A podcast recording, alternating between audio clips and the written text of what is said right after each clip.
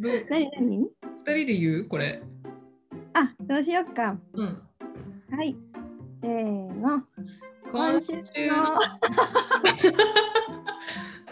揃わないな。難しいな。やっぱその動画がないからね。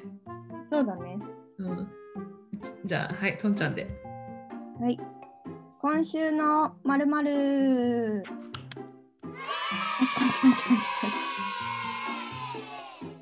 はい。まあ、今週のほにゃららということで、はい10代に読んでほしい漫画を勝手に おすすめする時間でいいですか？今週は。そうしましょう。はい。私たち、はいあの漫画、アニメが大好きなんですけど、うん。10代に読んでほしい漫画って結構うん。ちゃんと選ばなきゃって気持ちになっちゃってめっちゃ考えてんだ。選書ししたはしたんですけどうんうん。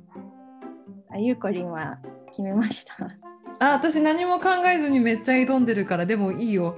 あそうなんだうん。でも一個思いつくのは、あ、結構ある。あすごいうん。じゃあわ私からいくとうん。えーそうですねかなり知名度高いんですけどはい。あそういつもイントネーションね 困るんだけどうん。配給配配給配給配給配給配給ね。あそうそうそううんうんうん。私読んだことないんだよね、配給。ほんとごめんなさい。ほんとごめんなさい。ジャンプでうん連載されていた、もう最終回しちゃったんですけど、うん、はい、な何巻まであるんですか、配給は。バレーボールの漫画なんですけど、確か40数巻で、あ私なんか最終回したことがすごく感動的な最終回だったんだけど、うんうんうん。うれ嬉しい感動もありつつなん、なんか衝撃かつ寂しすぎて、速攻で押し入れにしまったんだよね。めっちゃ愛着あるじゃん。めっちゃ、めっちゃ。愛が深すぎて、もう最終回を受け止めきれなくて。すごい。愛がすご入い。れてしまったっていう。45巻ですよ。ああ、ね、で一緒に育ってきたんだね、45巻ってことは。え？いや45巻ってことは、だって10年ぐらいじゃない、きっと。まあそうだね。なんか今となっては何をきっかけに読むようになったのか知ったのかっていうのはうん。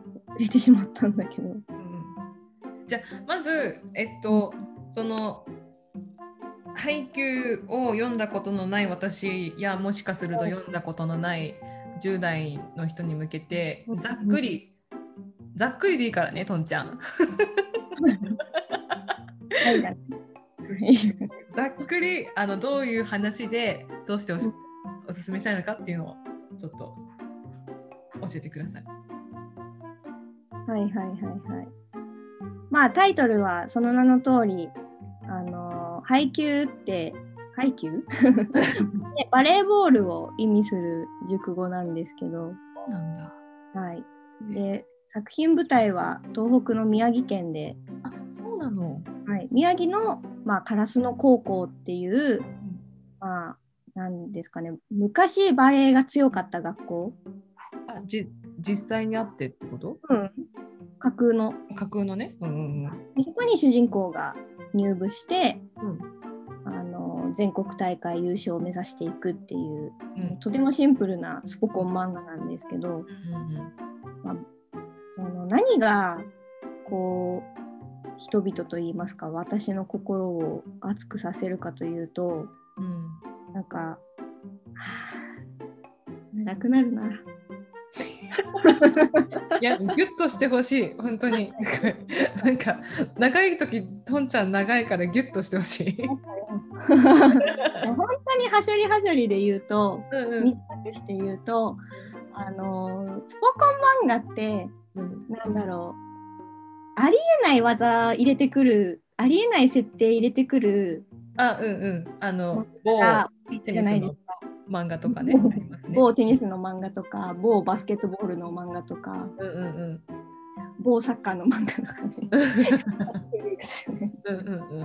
で、まあ、私そういう系もまあスポコンスポーツ漫画がオールジャンル好きなのでそれも大好きなんだけど、うんでもハイキューはそのありえない技が一切ないんだよね。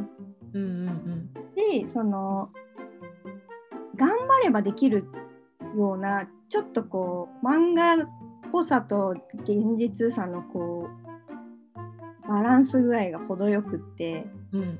なんかあの技を誰もはできないんだけど頑張ればできるみたいなうんうんうんうんうん。上手い人はできてるみたいななんかそういうところからしかりあの主人公の日向翔陽くんってめちゃくちゃ背が低くてうん。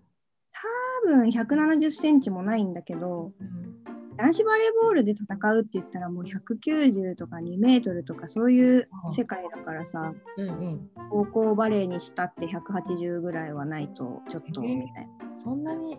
いそうそうそう。もう高さのスポーツでもあるからこそ日向翔陽がこうスパイカーでかつミドルブロッカーでそこに挑んでいくっていうのがすごくね応援励まされる。私がチビだからっていうのもあるんだけどね。ああ共感するのね。そうそうそそうバレー部としても。頑張ろうみたいな。であの超超超最後のその最終回っていうのは最終回っていうか物語のその終盤部分って実はもう高校も卒業してからの話がちょっと何話かあってうん。何話かっていうかもうほんと結構な数話あ十数話かなあって終わるんだけどそこがあるのもなんかすごくてうんこう全国の高校編全国大会編で終わらずうんその先もあの描かれていてその小さい身長の日向翔陽が高校を卒業して、まあ、日本のトップリーグを V リーグっていうんだけど V リーグとか、まあ、世界を相手にどういうふうに戦っていくかっていうのもすごくリアリティのある話でへえめちゃくちゃなんかバレーボールやってなくてもそういう一見諦めそうな絶対に無理そうな夢とか目標でもなんか頑張れるんじゃないかっていう勇気を自分の背中を押してくれる漫画なんです。へえ。そうそうそうやっぱ10代の頃ってうん高校生の頃ってさやっぱ大きい夢言いたいけど言えなかったりとかうんいやー無理でしょうとか現実考え出したりとかいう時期になる子もいると思うからそうだね。とりあえず頑張ってみようかなってうん思いたい時に読んでほしい。そうだよね。そうだよね。なんかなんかそういうのを読んで一緒に熱くなるとちょっとじゃあちょっと勇気出そうかなって思えたりするもんね。うん、うん気になるでしょ？そんな身長の子が日本のトップリーグに入るために何をしたのかっていう。いや別にまだちょっとまだまだ私のハートは実はつかめてないんだけど。いやなんか45巻かみたいな。そっか。そうよね。まあでもなんかでもちょっとそのえっとススポコン漫画でか全部がそうじゃないんだけど、なんかちょっとこうこうあのファンタジーかなみたいな技が入ってるようなやつもこう人気な中でそうじゃないやつをこうやり続けてきたっていうのは相当なんかこう熱い話でありなんかいろんなその主人公だけの話じゃないんだろうなって思った。きっと。それだけ続くってことは。一人一人のキャラがすごく立っている漫画なんだろうなっていうのを。すごいね。そこまで読み取れるってすごいね。まあね。そうなの。そうなの。うん。うん、なんか運動やるとさやっぱなんだろう。ピラミッドじゃないけどあるじゃん。本当に天才なやつと。そうだね。センスがあってちょっと努力してセンスもあって、いるいうる。まい人と普通ぐらいの人と、もう波の努力じゃないぐらいうん。も血と汗と涙でようやくちょっとうまいぐらいになれる人とみたいなさ、うん、やってもやってもうまくならないやつもね。いるし。そうそうそう。そういうレベルの多様な人たちみんな描かれてる。うん。天才には天才の苦悩とかさ努力のシーンもあるしうん。天才になれなかった努力家みたいな人のやっぱ話もあるし、なんかさ、ちなみにさ、あの、トンちゃんはブリーチ読んだ？読んだよ。ブリーチもさ、結構さ、うん、あの、一人一人のキャラにスポット当てるじゃん。ですごく長くなるんだけど、毎回話が。あのそうそれとそういう感じ？イメージ。ちょっと世界観がうん。違いすぎて。どのどの高さで切り取ったらいいか。思うんだけどまあそんな感じ。ななんつうんだろう。ブリーチのやつはさエピソードの話なんだよね。キャラの。うんうんうんうん、過去に何があったかとか。あー。そうだね。あなんかそういうのも織り交ぜつつうんその同じシーンを違う人目線でこう思いあ思いとかこれまでどんな練習してきたかとか。ーへえあそれをして、うん、それは確かに10代に見てほしいね。そうそうそうそうそうそう。確かに。なんかさその結構あの大人になってもなんだけどずっと自分の物差しでしかしか測れないじゃん、うん人って。うん、で自分の体験と自分の感じてきたものの上でしか測れないからうん。あのそのひ物差しがまだ短かったりとかそういう引き出しが少ない時って多分他者に対しての想像力がうん。まだ持てないんだよね。うん。だからなんかそういうその同じシーンとで違うキャラに立った時の視点とか感情とかっていうのをこう見れるってなるともしかするとなんかそっちの想像力も鍛えられるよね。だから自分がこうあなんだなん自分だけだ自分だけが苦しいんだって思ってたとしてもなんか、でもあの人の立場からすると全然違うものが見えててあの人も辛いのかもしれないなるかもしれないしね。あそれはあの養えますね。養われますか？はい。それいいね。うん、あとはなんかそのまあ運動部だからさうん。レギュラーもいればスタメンもいれば補欠もいればベンチにすら入れない人もいたりとかあ、そうやね。うん、そうマネージャーがいて監督がいてあコーチがいてとかなんかそういう一つのチームであ、うん。スタメン以外の人にもスポットを当ててくれるからああ、いいね。誰一人として欠けてはいけないんだっていうみんなが自分自身もえその関わってるものがもし何かあればその一員なんだってちゃんと思えるし周りの人にも目を配れるようになるんじゃないかなって。ー、ああ、なるほど。うんなんかちょっとスラムダンクにも似た要素を感じるな。そうだね「スラムダンクにもやや似ている、うん。ね、確かに確かに。うん。あれもね一人一人のエピソードがあってね。うん、思いがあって、うん。同じゲームの上でのとか、うんうんうんえっとじゃあとんちゃん的に一番こうまあ選べないと思うよそこまで愛愛情があって45巻も出てたら。選べないとは思うんだけどうん。うんでもまあ10代には絶対ここここは見逃さないでほしいエピソードって。なんかある。まあだまあ自分が一番グッときたとこでもいいんだけど。あ一番グッときたのはやっぱり全国大会全国大会編の最後の試合の時のここう日向翔陽に対して顧問の先生が言ったセリフのところはうんあーもう思い出しただけでも泣けてくる。ガチだ。なんだけどうんあれは何だろうそこは多分大人に見てほしいあなのかなと思った。思あ、った青春を経て時が経ったからこそ分かる感動なのね、そこは。そうかもしれない。なんかもちろん10代の子たちにも届く言葉ではあるんだけどなんか大人になってみるとさらにこう深みが増す言葉うんなんだよね。それをここではネタバレしないのね。なんて言ってたか。ここではひあのネタバレしてはいけないところなんですけど けど、まあ、一番見てほしいところはそうだな。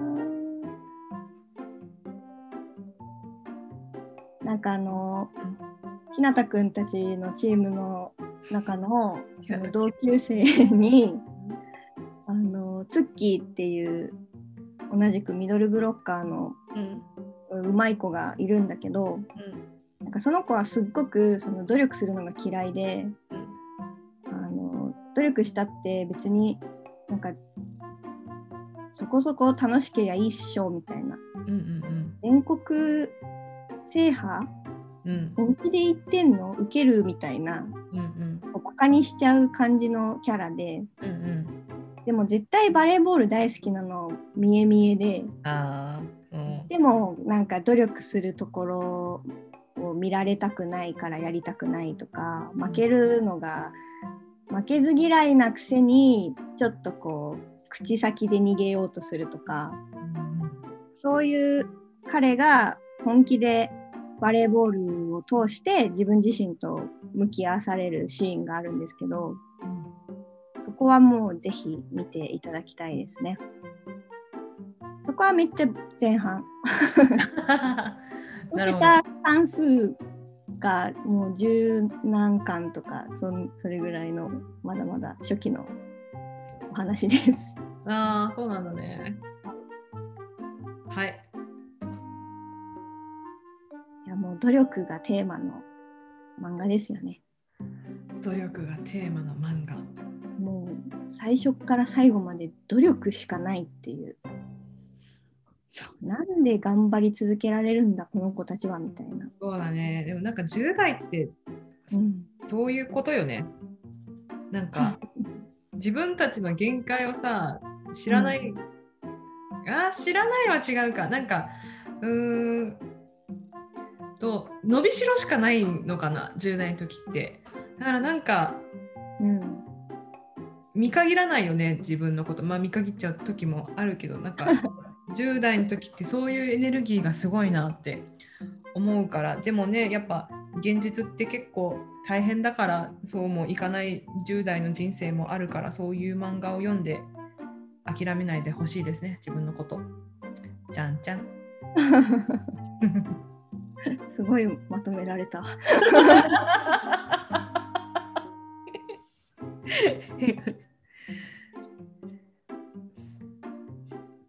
や結構語ろうと思えば語られちゃうから、うん。どこで止めるんだろう私たちって思って。あもう何分くらい？え何分話したんだろうね。ちょっとどこにも表示されない悲しさだけど今でも10分ぐらい経ったんじゃないかな。あなんか私の話だけで申し訳ないわ。いやいやいや、そんなことないよ。ちょっと配給、配給読もうかな。まだ鬼滅も読んでないけど、私。私なんか、まあ、読むべきは配給だと思うんだけど人生で鬼滅と比べた時に、うん。ただなんかこの前も話したけどちょっと興味の中で知りたいのがうん。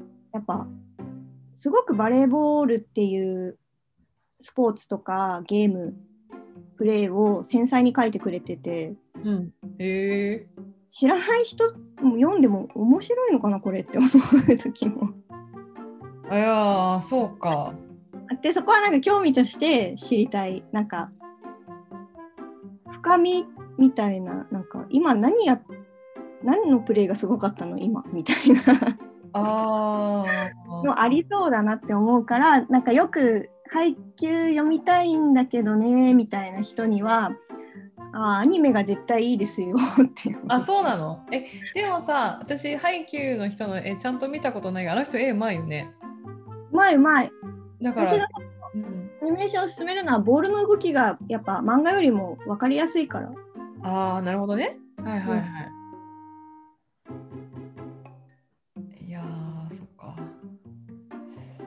でも私すごく「スラムダンク好きなんですけどうんあの「スラムダンクはさまあ昔のアニメだっていうのもあるけど絶対漫画でおすすめしたい理由がさうんあのなんかその作者のこう命を削って描いてますっていう伝わるあの絵の感じ？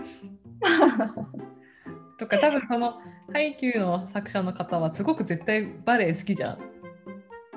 うんうん。経験者だと思うあの描き方は。そうだよね。だからなんかこう絵だからこそ伝わってくるあの熱熱量とかあるのかなとも思うし漫画の方が。うんうん。ああちゃんと作者さんと触れたいのね作品としての。あそうかも。そうかもそうかも。あのアニメとか漫画見るとき結構そういうのすごい気にする、うんうん、うん。いいね。でもよくわかんないでうん、離脱したら絶対静止画だからだと思う。そんな人のために配給はアニメでも配信されてます。はい。はい。よろしくお願いします。よろしくお願いします。はい。これでスポンサーついたらすごいね。アニプレックスから来るかも。し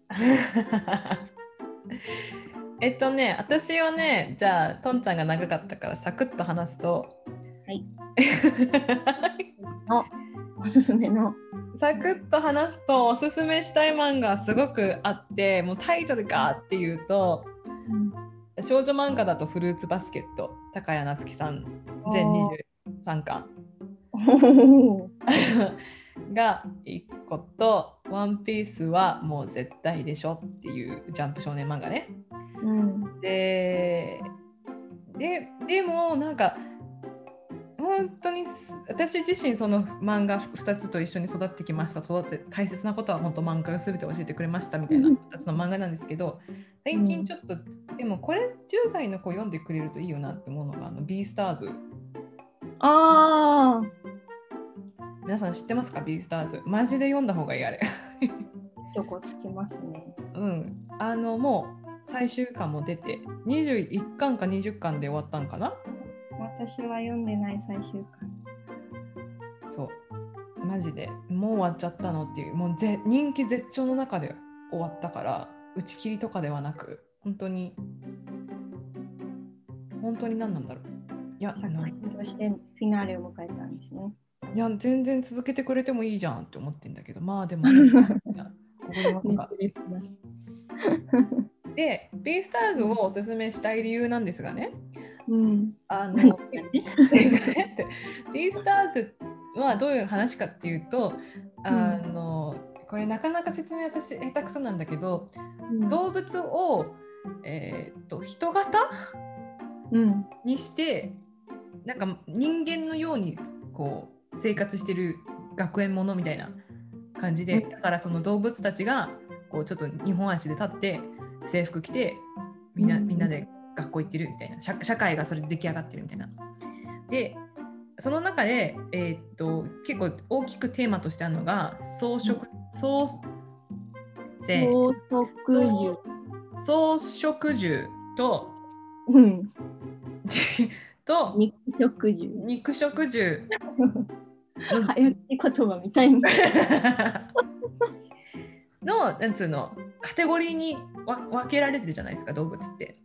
うん。で表では仲良く生きてるようででも実際にはリアルでは本当はなんかその肉食獣だからこそ優遇されてることとか草食その中での草食獣の生きづらさとかっていうのが描かれてんだけど結構その学園ものにと打ち出しながら実はそこが結構メインテーマだったりするんですけど、はいね。うん、それが、ね、なんかでもリアルの社会と一緒だなと思っててあの、うん、私オーストラリア育オーストラリアにいるんで結構その人種差別とか人種によって優遇されるものって変わるんですよね。やっぱあの白やっぱ白人の人が一番強いんですよ。どこも。ででアジア人だからこそとかあの黒人だからこそとか先住民だからこそあるその生きづらさとかすごくあって、うん、うん、なんかそういうなんつうんだろう。不平等さっていうのをすごく上手に愛おしくでも愛おしく描いているなってみでその主人公がそういうなんつうのぐるぐるするんですよね主人公が。その中で。もっと仲良く生きられないのかなとかもっとどうやったら寄り添えるのかなとか。すっごいぐじぐじうじうじぐるぐるする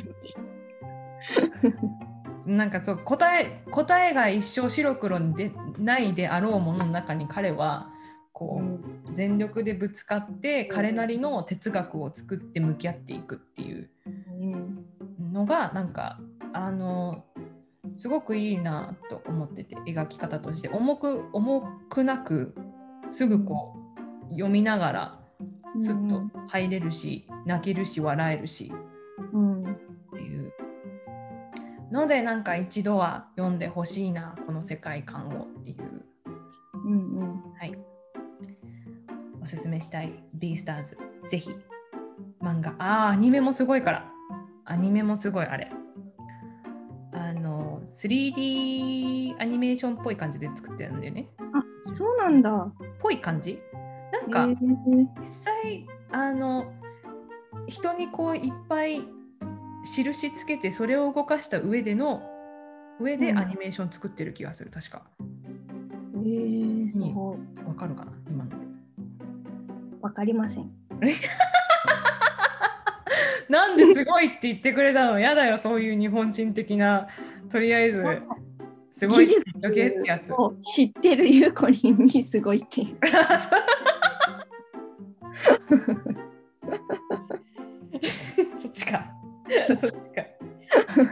いやなんかネットフリックスでやってたからなんかちょっとチロッとドキュメントがあった気がしたんだよね。ネットフリーユーザーなのか羨ましい。はい。はい、まあいいや今のは伝わらなくて。なんとなくそうなんだなって思ってもらえたらいいかな。はい。いやビースターズ最終巻楽しみに。えちょっと待って初今なんつった？ん最終巻を楽しみに。ビビースターズ？ビースターズじゃなくてビースターズなの？発音。えー、そこも？ビースターズじゃないの？私ビースターズって言った。えー？いやでも私イントネーションに関しては本当に自信がなくって。そっか。そうそうそう。田舎者だからね 田舎者だしでもなんかその島でも私のイントネーション変って言われてて、あそうなんだ。中途半端な日本語を多分話してる まあじゃあお互い様だね。どっちも間違ってるかもしれないねそしたらね。そうちょっと調べまあなんかの広告でビースターズ見たときにちょっとして聞いてみるかな。いやビースターズは名作ですよ間違いなく。間違いなく。はい。なんかあのバナナフィッシュを見た時と似た切なさと感動を覚えましたね。うん、バナナフィッシュって吉少女漫画家の人が書いてるやつだよね。あそうそうあの鎌倉ダイアリーだっけ？違う違う、海町ダイアリーね。あ、海町だった。鎌倉舞台でした。すいません。うん、ファンに怒られそうだね。すごいすごいねなんか示し合わせたかのように突っ込んでくれたねすごいニアピンなミスだったと思うんだよね今のいや違う海町だよりね ちょっとあの珍しいポジショニングだったよね。なかなかねあハリセンあいうポンポンと突っ込んだことないわ、とんちゃんに。いえいえどんどん突っ込んでいただいて 立場が逆転した。うんあのバナナフィッシュとなんか何？似てるって？なんかねすごいこう受け取った感覚として私は近しいものを感じたんだよね。そうなんだ。うんバナナフィッシュも読んだことないあーあれはなんかね最終回がちょっとネタバレになるけどハッピーエンドではないから、じゃあやめとく。うん、そういうのが無理な人はちょっとあれだけどでもやっぱ人種差別とかそういうのをこう描いているからうんうんなんか胸にくるものはあるしうん。うん学びというか感じるものとしては深みがあるよね。うんうんうんうんじゃあまあ今日はと10代に読んでほしい漫画ということでうん。はい。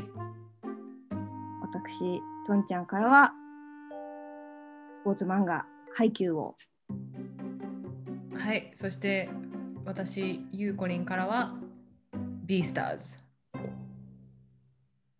おすすめの作品としてはい。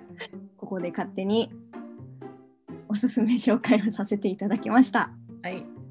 はい、もし聞いている10代の方やはあの頃を思い出してちょっと熱くなってみようかななんてこの考えああ神々 頑張って。最後まで頑張って。はいもし聞いてくださっている10代の方がいたらぜひこの2作品触れてみてくださいよろしくお願いします。感想だったり逆にこれ読んでよみたいなおすすめもいつでもお待ちしています。お待ちしてます。ということで日本とオーストラリアから2時間先の同級生初回をお送りいたしました。ゆるゆる時間にお付き合いくださった方ありがとうございます。また次回お会いしましょお会いしましょう。うバイバイ。バイバイ。明るく